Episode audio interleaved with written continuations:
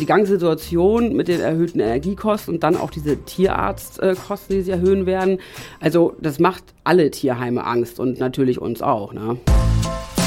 Kreis und Quer, der Podcast ihrer Mediengruppe Kreiszeitung.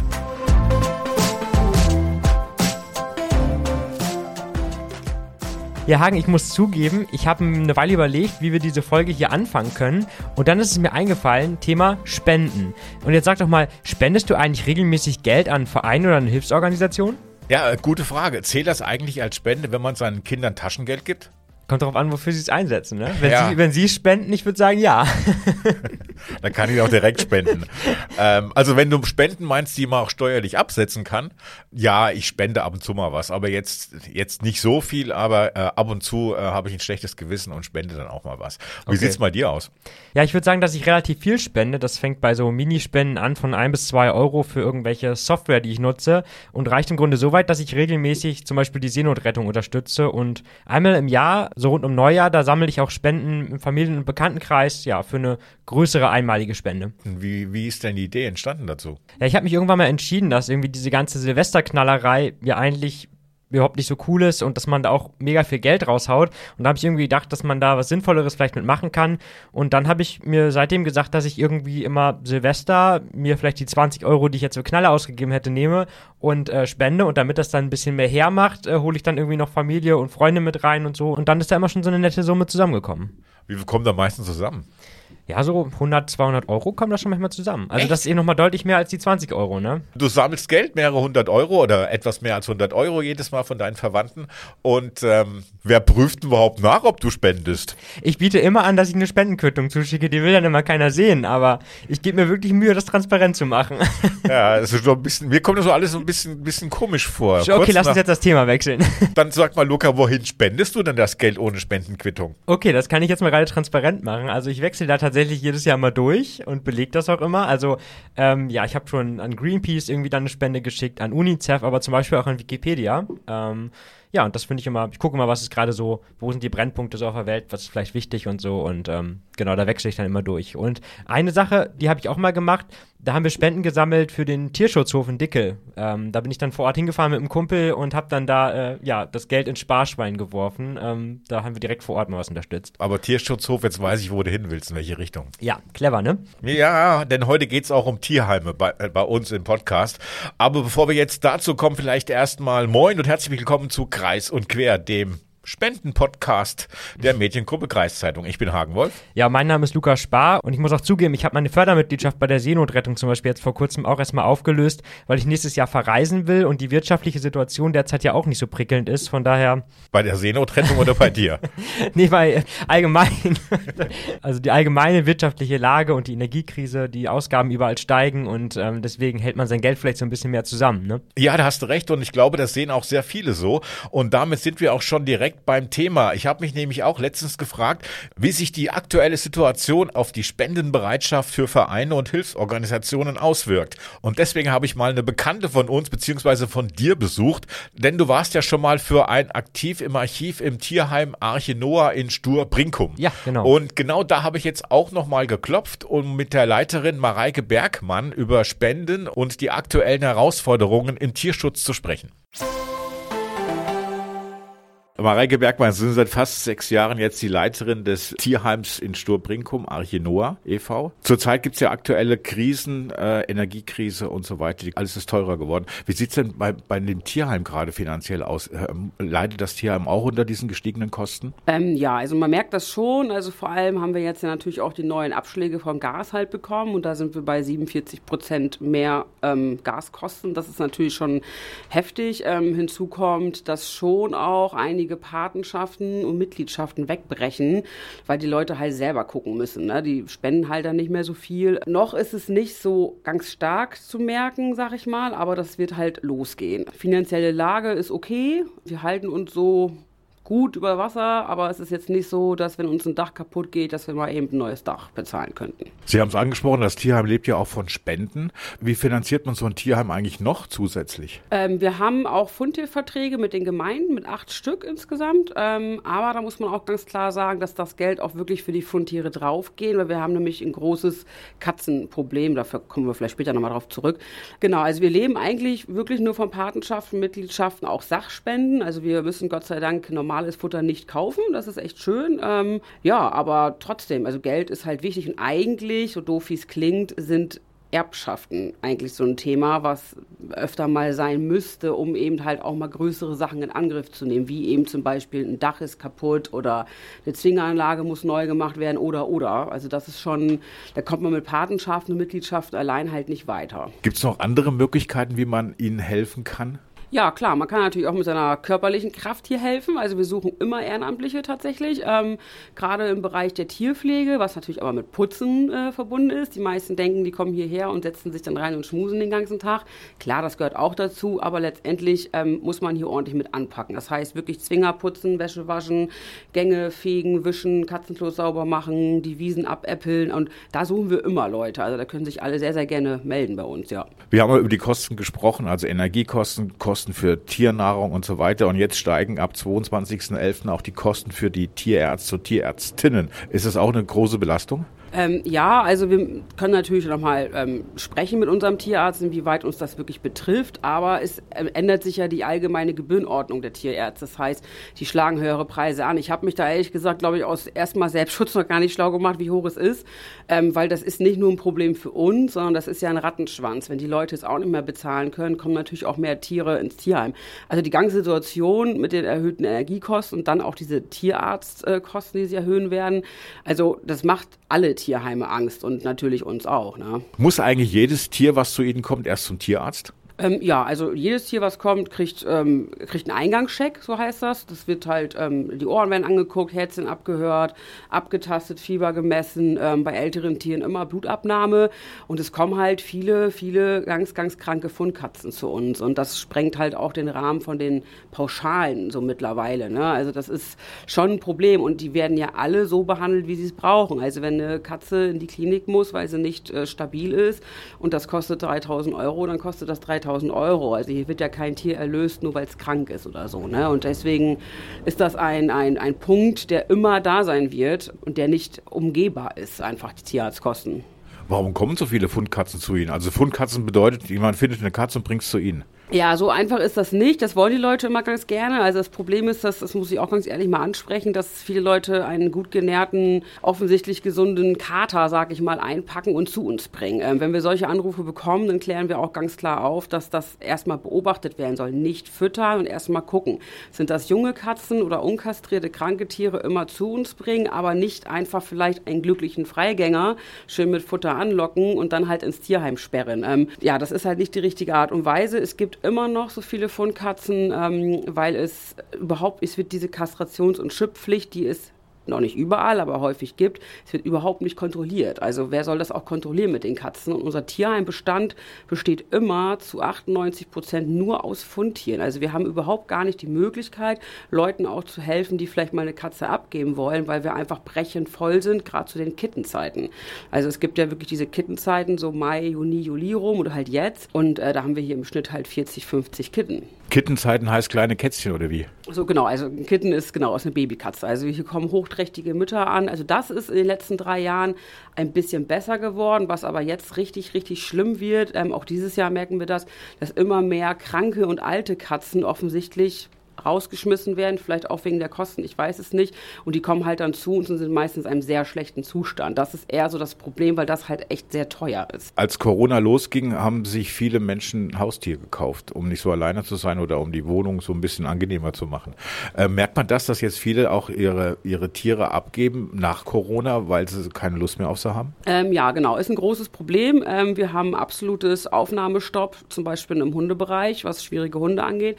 Das Problem ist auch, dass das ähm, nicht einfach nur zum Beispiel ein Hund ist, der jetzt aufgrund von, keine Ahnung, nicht mehr im Homeoffice zu sein, nicht mehr alleine bleiben kann oder sonstiges, sondern das sind alles, und das ist wirklich kein Scherz, es sind zu 99,9 Prozent Abgabeanfragen von meistens irgendwelchen Herdenschutzhunden, Hütehunde, also eine Rasse, wo man sich aufklären muss und die alle schon gebissen haben. Sei es Kind, sei es Hund, sei es einfach Mensch oder sonstiges. Ähm, und diese Tiere, die, die müssen halt ein Training bekommen. Und das ist auch, das kostet auch wieder alles Geld. Und da wir hier schon einige Kracher sitzen haben, können wir wirklich zurzeit, also die Warteliste, die, ich mache schon gar keine Warteliste mehr, weil es einfach überhaupt keinen Sinn macht, weil es, sind jeden Tag zwischen zwischen ein und drei Leute, die sofort ihren bissigen Hund abgeben wollen.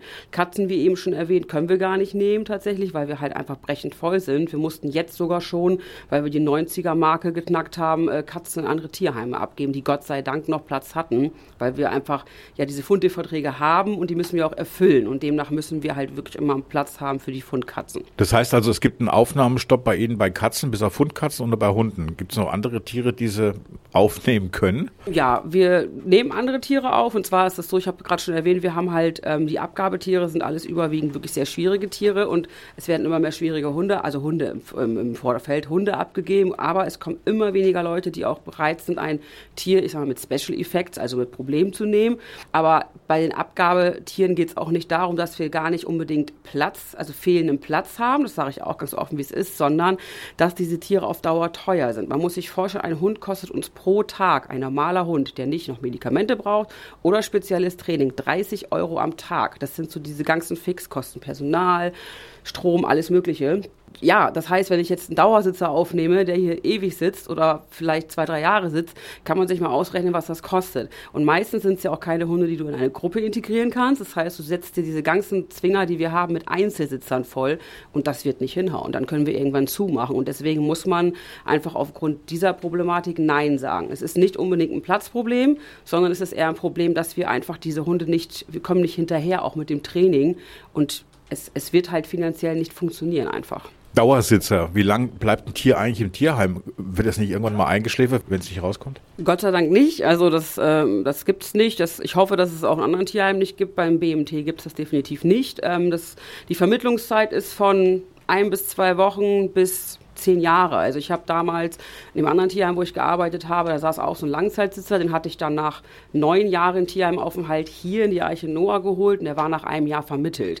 Ähm, also der war insgesamt zehn Jahre im Tierheim. Das, man kann das nicht sagen. Schwierige Hunde, die zum Beispiel bereit sind, ihre eigenen Besitzer auch in Frage zu stellen oder auch anzugreifen, die sitzen unter Umständen ewig hier oder halt auch für immer. Ähm, wir haben zum Beispiel einen West Highland Terrier, wo man ja erstmal denkt, diese weißen Cäsar-Hunde aus der Werbung, oh, Liebhaber und so, aber der ist auch grundsätzlich nett, aber der kann halt auch ganz, ganz anders. Und wenn dem was nicht passt, dann langt der ordentlich zu. Und früher war das so, dass du Rassehunde irgendwie eigentlich immer vermittelt bekommen hast. Und jetzt ist das so, der Hund muss alles Mögliche erfüllen. Der muss mindestens vier bis fünf Stunden alleine bleiben können. Am besten ist er nur mittelgroß, dann darf er nicht älter als zwei Jahre alt sein. Dann vielleicht noch kurzes Fell, am besten noch ein Weibchen und dann schon kastriert und so weiter und so fort.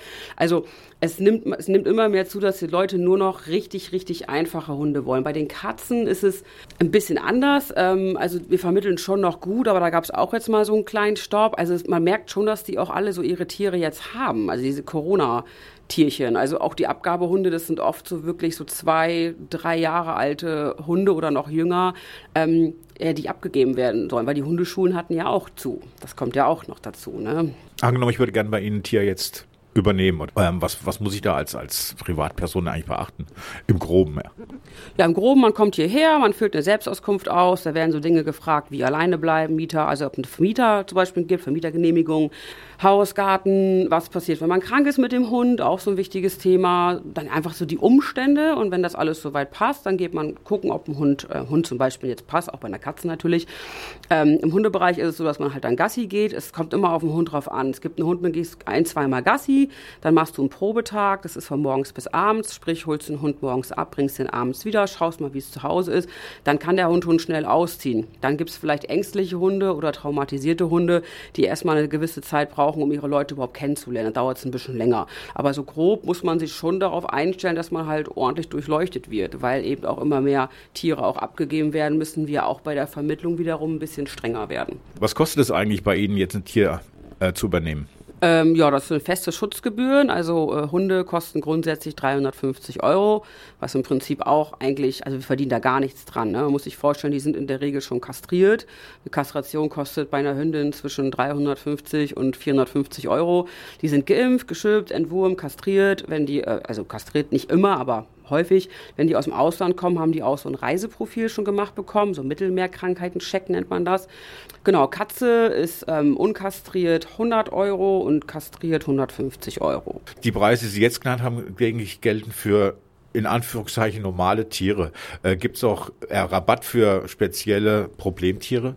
Genau, also Preise, das ist einfach nur so ein, das Wort finde ich ein bisschen, finde ich so ein bisschen unpassend dafür. Also wir nennen es halt Schutzgebühr tatsächlich. Also ja, klar, wenn er jetzt einen 13 Jahre alten Hund hat, der schon Herzproblem hat und Knochenprobleme, da kann man auch mal sagen, man gegen Spende oder man könnte sich darauf einigen, dass man die Schmerzmittel über uns laufen lässt oder sowas. Also da lässt sich auch mit sprechen. Also wenn jemand sagt, oh, ich habe Zeit und ich habe wirklich die Möglichkeit, aber eben vielleicht nicht genug Geld für einen Hund, und dann können wir auch hier ein Tier raussuchen, was eben special ist. Also sprich entweder krank oder auch schwierig.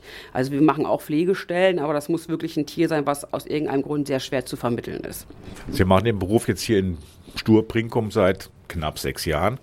Wie hat sich das entwickelt in den letzten sechs Jahren? Tierheim beziehungsweise auch die ja, die, die Art der Menschen mit Tieren umzugehen oder allgemein? Ja, sehr schlecht. Also das ist etwas, ähm, was man auch nicht gut haben kann. Also es ist wirklich, wie gesagt, schlimm. Früher hast du auch alte, süße Hunde, egal wie groß die waren, gut vermittelt. Hauptsache, die waren nett. Jetzt ist es so, dass es auch nicht mehr alt sein darf. Ähm, aber es muss ja auch immer mehr irgendwie in unseren Alltag reinpassen. Und die Leute haben halt auch immer weniger Geld teilweise. Also es hat sich sehr verändert. Ähm, also man, ja, es ist auch wirklich so, dass man da Angst vor hat, wie sich es noch entwickelt weil man halt den Hunden oder den Tieren, also auch Katzen natürlich oder auch Kleintiere, was auch immer, helfen möchte und die aufnehmen möchte. Aber wenn man natürlich keine Abnehmer findet für auch mal schwierige Tiere, dann also wir können sie hier nicht stapeln auf Dauer, dann können wir irgendwann halt dicht machen. Und das merkt man schon deutlich. Also die Menschen schmeißen schneller auch ihre Tiere so raus, sag ich mal. Also gerade bei den Katzen eben. Ne?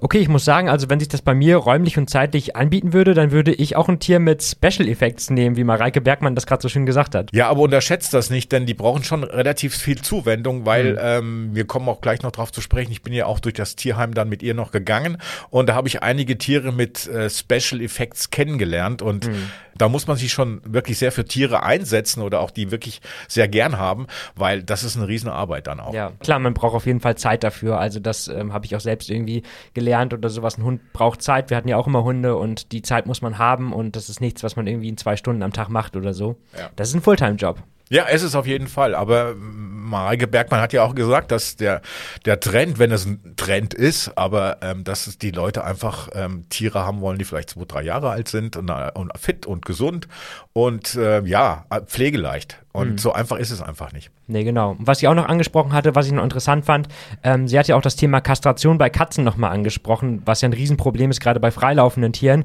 Und an der Stelle vielleicht auch nochmal kurz der Verweis auf unsere Aktiv im Archiv-Folge mit dem Titel Kastrieren für den Tierschutz vom 6. Juli.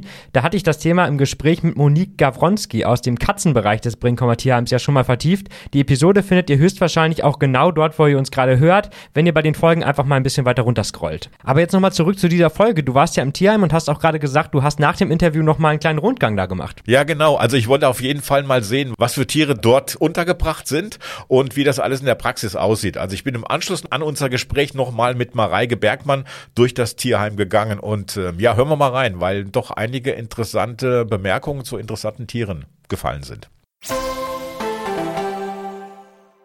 Wenn wir Ihnen reinkommen, sitzt so ein kleiner, sitzt so ein Hund mit Maulkorb. Warum hat er denn einen Maulkorb an? Ja, das ist der Mingo. Mingo hat ein fehlgeleitetes Beutefangverhalten. Das heißt, er sieht Artgenossen als echte Beute an und will dann halt auch wie ein Jagdhund mit einem Kaninchen das macht, den Hund auch tatsächlich gerne erlegen. Ähm, und da, demnach hat er auch im Auslauf sogar seinen Maulkorb auf. Falls irgendeiner mit seinem Hund hier um die Ecke kommt und lässt irgendwie die Pfote durchstecken oder das Ohr durchstecken, Mingo würde halt nicht zögern, den Hund halt durchziehen zu wollen.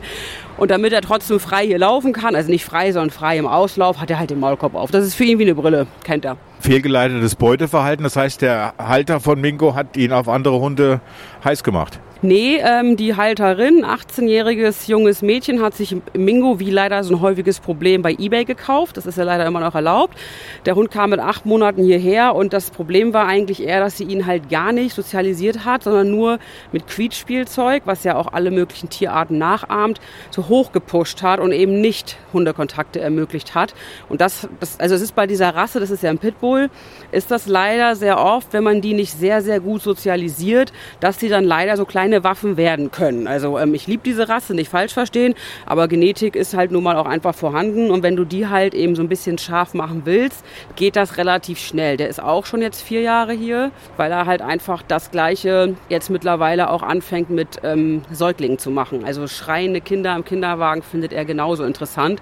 Und das Ding ist, so ein Hund, ähm, da muss man Menschen finden, die verstehen, dass es keine Aggression gegenüber Artgenossen sind, sondern wirklich ein fehlgeleitetes Beutefangverhalten, also Jagd Also er jagt, er will die Artgenossen wirklich jagen und halt auch das dann zum Ende bringen. Hier haben wir eine Ritschbeck, Ritschbeck-Hündin, acht Jahre alt.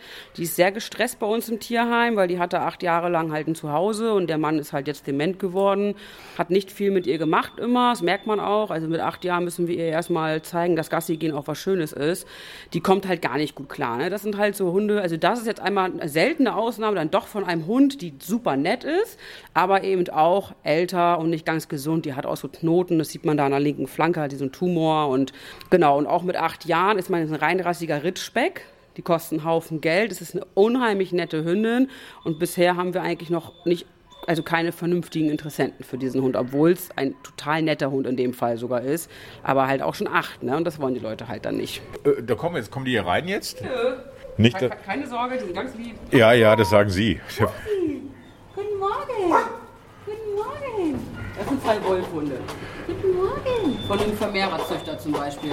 Wolfhund heißt wirklich Wolf mit Schäferhund. Also völlig beknackt, was die Menschen da haben wollen. Und die sind auch schon länger am Tierheim, weil wer will ein, ein, ein, ein wildes Tier zu Hause haben? Also ein Naschoba, der amerikanische Wolfhund zum Beispiel, der pinkelt und kackt auch den ganzen Tag alles voll, weil in der Natur macht man das als Wolf so. Und das ist natürlich sehr schwer, die zu vermitteln. Grundsätzlich nette Hunde, aber halt sehr wild, so sag ich mal. Auch so Dauersitzer leider. Das heißt, die, die wurden extra gezüchtet oder wie, wie sieht das aus? Oder Genau. wie? Man, Ja? hat, man mischt dann Wolf mit Hund, um halt sowas, also hat der, der sieht ja sehr schön aus, um halt eine sehr impul- impulsante Mischung ähm, ja, zu bekommen. Ähm, aber charakterlich ist das natürlich nicht so schön, ne? weil die sind halt sehr eigenständig. Also muss sich vorstellen, wie so eine Katze halt nur in 40 Kilo. Die können auch ordentlich buddeln, die können ordentlich rausspringen, die können auch nur in diesen Auslauf, weil der eben mit Überspringenschutz hier ist, wie man sieht. Ja, also die Hündin, die geht noch, die ist nicht ganz so schwierig, aber er ist so ein richtiger Wolfhund. Wenn ich einen Wolf mit Hund mische, brauche ich ja erstmal einen Wolf. Wer macht denn sowas? Äh, wenn Sie ehrlich hören wollen, dumme Leute. ja, also Züchter ist halt ist halt erlaubt, ist erlaubt, ist eine anerkannte Hunderasse. Das sind Bruce und Brenda, sind zwei Geschwister, reinrassige irische Wolfshunde, wo man auch eigentlich denkt, reißen seien außer Hand. Aber nein, die sind jetzt, glaube ich, auch schon fast ein Jahr hier. Also es wird immer problematischer, problematische Hunde halt eben zu vermitteln. Wir können auch reingehen. Nö. Die sind wirklich nett. Nein, ich gehe nicht rein. Na gut. Ah, Lustig. Ich muss hier mein Leben nicht riskieren. Ist das so eine Berufung für Sie, im Tierheim zu arbeiten oder sich für Tiere einzusetzen? Ja, auf jeden Fall. Also du musst schon, also du musst schon harte Nerven auch haben, weil eben man arbeitet ja nicht umsonst mit Tieren. Das macht man ja, weil man Tiere sehr mag. Und oft ist es auch so, dass man Tiere manchmal mehr mag als manche Menschen. Und da das jetzt alles schwieriger wird und man viele, ja, man nennt ja viele Menschen kennen, die ihr Tier halt einfach so wegwerfen. Und das kann man halt nicht gut haben. Und deswegen musst du schon so ein bisschen verrückt sein, um das auch im Tierheim überhaupt auszuhalten. Ist so. Aber für mich ist es, also, ist es ja schon Berufung, ja. Das heißt, wenn ich ähm, zu Ihnen komme und ich will mein Tier abgeben, weil ich damit nicht zurechtkomme, dann kriege ich erstmal einen bösen Blick von Ihnen. Nee, das auf gar keinen Fall. Also ich höre immer vernünftig zu, also ich kann schon Gott sei Dank respektvoll mit Menschen umgehen. Ähm, aber wenn man natürlich dann, also wenn wir da zum Beispiel ablehnen, wenn wir sagen, nee, wir können das Tier nicht aufnehmen, dann wird auch sowas gesagt wie, naja, dann, dann muss ich ihn halt jetzt einschläfern lassen, wenn Sie ihn nicht nehmen. Ich so, ja, dann müssen Sie das machen. Das ist Ihre Entscheidung, den Hund dann einzuschläfern. Das werde ich mir halt nicht äh, irgendwie als schlechtes Gewissen einreden. Das hast du oft, dass sie sagen, ja, dann was soll ich da machen? Setze ich ihn halt aus. Ich so, ja, dann müssen Sie ihn aussetzen. Ich lasse mich da halt nicht ähm, irgendwie untermachen dann halt. Ne? Da muss man halt lernen, ruhig zu bleiben Geht nicht immer, klar, endet das auch mal in einem Streitgespräch, aber es bringt ja nichts. Also gerade, man muss ja auch professionell bleiben. ne? Das versuche ich, aber es ist nicht immer einfach. Also ich bin nämlich kein Mensch, der seine Gefühle immer so unter Kontrolle hat und deswegen kann das auch schon mal sein, dass ich sage, naja, sie sind dabei ja schon echt, äh, ja, das ist schon ein bisschen A-Loch-Verhalten so, ne? Also das rutscht einem schon mal raus, aber trotzdem immer im vernünftigen Ton, in der Regel. Also wir haben eigentlich drei Herdenschutzhunde hier. Herdenschutzhunde sind Tiere, die ähm, dafür gezüchtet sind, eine Herde zu beschützen. Dementsprechend, die sind eigentlich mit Schafen und allen möglichen zusammen. Genau, so jetzt Rüschka, die jetzt gerade da bellt, ist ein Kangal, ein reinrassiger Kangal, wurde wie so oft sich angeschafft in einer dicht bewohnten Siedlung und wie es auch leider so oft ist, sollte nicht mit ins Haus. Und wenn man natürlich jetzt mal hört, wie sie sich anhört, und das würde sie jetzt auch zwei Stunden am Stück machen, wenn wir hier stehen bleiben würden, das ist natürlich für die Nachbarn nicht so lustig. Ja, wir können auch mal zu ein paar Katzen sonst hingehen auch. Okay. Das Kinderzimmer sind alles vermittlungsfertige Jungkatzen, also Kitten bis Jungkatzen. Genau, die Katzen, die man hier alle sieht, sind alle halt herrenlos gefunden worden, sprich auch nicht vermisst worden so wirklich. Und das heißt halt Kinderzimmer, weil da halt die Kitten dann reinkommen, wenn die vermittlungsfertig sind. Sprich, die waren in der Quarantäne, sind alt genug, sind angeimpft und so. Haben halt auch eine Quarantäne, da können wir halt jetzt nicht reingehen, da können wir nur vom Außen mal reingucken. Da sind halt auch die meisten Katzen leider drin, weil halt alle Katzen, die neu kommen, müssen ja geimpft werden und es kommen halt auch viele kranke Katzen. Dann haben wir zum Beispiel eine Schnupfenquarantäne, eine Pilzquarantäne, eine Eingangsquarantäne, wo die halt Step by Step rauskommen. Und was wir halt jetzt gerade das Problem eben hatten, wir haben eigentlich schon Katzen, die aus der Quarantäne raus könnten. Wir haben aber keine Räume frei, wo die rein können, weil die einfach entweder nicht verträglich sind oder einfach, wir haben halt keine Räume mehr frei. Hier sind so kleine Boxen. Was, für was sind die jetzt? Genau, die kleinen Boxen, ich nenne es immer so ein bisschen liebevoll die Telefonzellchen, die wir hier haben, die sind eben für unverträgliche Katzen oder auch für kranke Katzen, die zum Beispiel Katzen-Aids haben. Katzen-Aids äh, wird durch Bisse übertragen und dementsprechend müssen diese Katzen leider alleine sitzen. Das ist immer ein Riesenproblem, weil Katzen-Aids haben meistens ähm, unkastrierte Kater, wenn die hier ankommen, weil die sich eben viel kloppen wegen Revierverteidigung und sowas. Ne? Und dementsprechend ist es für die Katzen eigentlich richtig blöd, dann so eingesperrt zu werden. Und die dürfen auch nie wieder in Freigang raus. Das heißt, die müssen die ganze Zeit in diesen Telefonzellen großen Räumen leben? bis sie vermittelt sind, genau. Die müssen, kommen dann halt in Wohnungshaltung mit Freigang, äh, mit ähm, also Balkon oder irgendwas, weil man es eigentlich medizinisch, was heißt eigentlich, man kann es medizinisch halt nicht ähm, verantworten, die halt dann wieder in Freigang zu entlassen. Das ist total gemein, weil das sind Katzen, die ewig Freigang hatten und das kennen vielleicht auch viele, die jetzt zuhören, wenn man eine Katze, die vorher Freigang hatte, in eine Wohnung einsperrt, wo sie es nicht mehr hat. Das kann, das kann bis hin zu Stresslecken, bis alles vollpinkeln, vollkacken, Aggression führen. Es klappt ganz gut meistens, aber es ist halt nicht so schön, aber es geht halt einfach nicht anders, ne? Wie, viel, äh, wie viele Tiere haben sie denn insgesamt? Ja, es müssten jetzt so 85 Katzen sein und ich glaube 40 Hunde. Und das ist jetzt Maximum. Sie haben ja gesagt, es ist jetzt Aufnahmestopp. Ja, also bei den Katzen definitiv. Also hier sehen wir nämlich gerade auch, das sind halt kleine, süße, niedliche Kitten. Ach, das ist ja süß. Sind jetzt relativ äh, frisch quasi hier reingekommen. Die müssen ja dann noch gefüttert werden mit der Flasche am Anfang. Jetzt sind sie aber, glaube ich, glaub frisch heute oder gestern offensichtlich in den Raum reingezogen. Und jetzt werden sie langsam mobil und haben mit ihr eigenen Raum. Das ist immer ein schöner Moment, wenn die halt aus der Transportbox dann halt so ein bisschen rumtouren dürfen. Normalerweise werden die doch sofort weg, wegadoptiert, wenn man die sieht, oder? Ja, genau. Also die werden wir aus. Die sind ja jetzt überhaupt noch nicht vermittlungsfertig. Die sind, glaube ich, jetzt sechs Wochen alt. Die müssen ja mindestens bis zur zwölften Woche nach der zweiten Impfung hier bleiben. Aber ja, klar. Also so süße, zugängliche Kitten, die vermitteln wir gut. Das stimmt, ja. Müssen dann gleich zwei genommen werden? Vielleicht ist es besser, weil das Geschwister sind, oder? Genau, richtig. Also wir vermitteln Kitten wirklich nur zu zweit. Alles andere ist auch einfach nicht artgerecht und kann auch zu, zu ernsthaften Problemen einfach führen. Viele verstehen es nicht, wollen es nicht oder meckern dann rum, dann behaltet eure Katzen doch. Aber das ist normale, normale Handhabung, weil die einfach, man kann ja überhaupt nicht dieses Spiel miteinander, wie soll das ein Mensch denn ersetzen? Das geht einfach halt gar nicht. Ne? Und genau, deswegen Kitten gehen immer nur zu zweit raus, damit es einfach artgerecht ist. Okay, ich halte fest, Herr Wolf macht gerne einen großen Bogen um große Hunde, nur bei Katzenbabys wird er weich. Ja, das stimmt. Ich mache auch einen großen Bogen um kleine Hunde, weil ich, Okay. bin, weil ich So traue ich trau denen nicht. Aber so Katzenbabys, ne? Die können ja nichts. Ja. Also, die können ja auch nicht wehtun. Aber ich muss ja sagen, ich bin nach wie vor Fraktion Hund. Also Hund oder Aquarienfische. Mit Katzen kann ich echt nicht viel anfangen. Ja, also ich kann eher mit Katzen was anfangen als mit Hunden. Aber wenn du so ein Katzenmensch bist, dann sag doch jetzt mal, wie viele Katzenbabys hast du da vor Ort jetzt mitgenommen? Naja, also die waren schon niedlich und ähm, diese kleinen Katzenbabys, sechs Wochen alt, glaube ich. Und ähm, ich habe keins mitgenommen, weil Oh. Ich bin enttäuscht. Da musst du zwei mitnehmen, was ich verstehe, weil ohne Geschwisterchen aufzuwachsen ist doof, das kennst du ja. ich habe eine Schwester. Aber ja, wir kommen nicht aus dem Tierheim, das ist der Unterschied. Und ähm, ich, das wäre zu viel Arbeit gewesen. Okay, ich verstehe. Aber wäre das nicht irgendwie trotzdem was für dich? Also ich meine, deine Kinder sind schon zu Hause ausgezogen. Vielleicht wäre es doch nett, was zu haben, worum man sich so ein bisschen kümmern kann. Ich habe genug zu tun, um mich um mich zu kümmern. Mit, mit so einer Antwort hatte ich irgendwie Tier. gerechnet. Während ich mir das gerade ausgedacht habe, habe ich gedacht, da kommt bestimmt so eine Antwort. Jetzt, ich bin genug mit mir selbst beschäftigt. Aber das war ja nur eine Idee. Genug von deinen Ideen, Herr Spar. Und jetzt ist auch wieder genug für heute. Denn wir hoffen, ihr habt äh, einen schicken, guten Einblick in das Tierheim Arche Noah bekommen. Wenn ihr da noch mehr aus dem Alltag im Tierheim erfahren wollt und wissen wollt, wie ihr die Arbeit dort unterstützen könnt, dann schaut doch einfach mal auf den Social Media Kanälen des Tierheims vorbei. Genau. Und wenn ihr noch was zu dieser Folge hier loswerden wollt, kennt ihr wahrscheinlich auch schon die Adresse podcast.kreiszeitung.de. Wir freuen uns da immer über Post. Jupp, und dann würde ich sagen, habt ein schönes Wochenende und vielleicht seid ihr ja Montagabend wieder mit dabei, wenn ich bei Wolf und Bergmann zusammen mit Werner über Gott und die Welt rede. Na, wer kann da schon wieder stehen? Ciao und macht's gut. Macht's gut.